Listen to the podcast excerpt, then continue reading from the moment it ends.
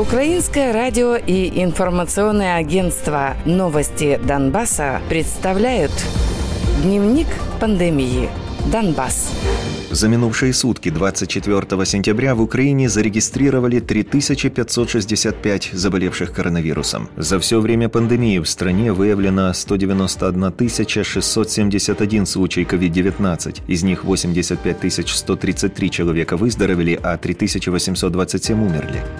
На подконтрольной властям территории Донецкой области произошла еще одна смерть из-за коронавируса. Скончалась 70-летняя жительница Константиновки. Также коронавирус был выявлен еще у 84 человек. За все время пандемии зафиксировано 2851 случай инфицирования COVID-19. Из них 1494 человека выздоровели, а 54 умерли.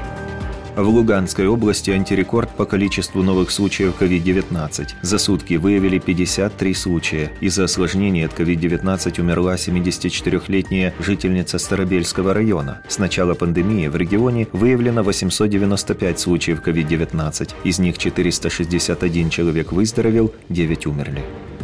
В отдельных районах Донецкой области так называемый Минздрав группировки ДНР зарегистрировал еще два летальных случая из-за COVID-19. Кроме этого, за сутки выявлено 65 новых случаев заболевания. По состоянию на 25 сентября так называемая ДНР признает 3211 случаев заболевания коронавирусом. Из них 2027 человек выздоровели, 182 умерли.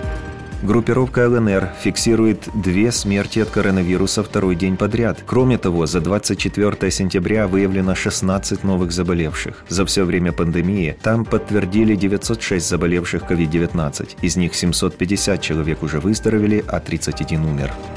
Официальных данных относительно эпидемической обстановки на временно оккупированных территориях нет.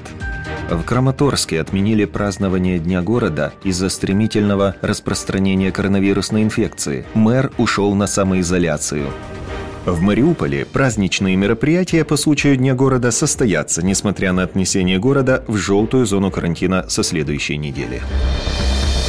Дневник пандемии. Донбасс.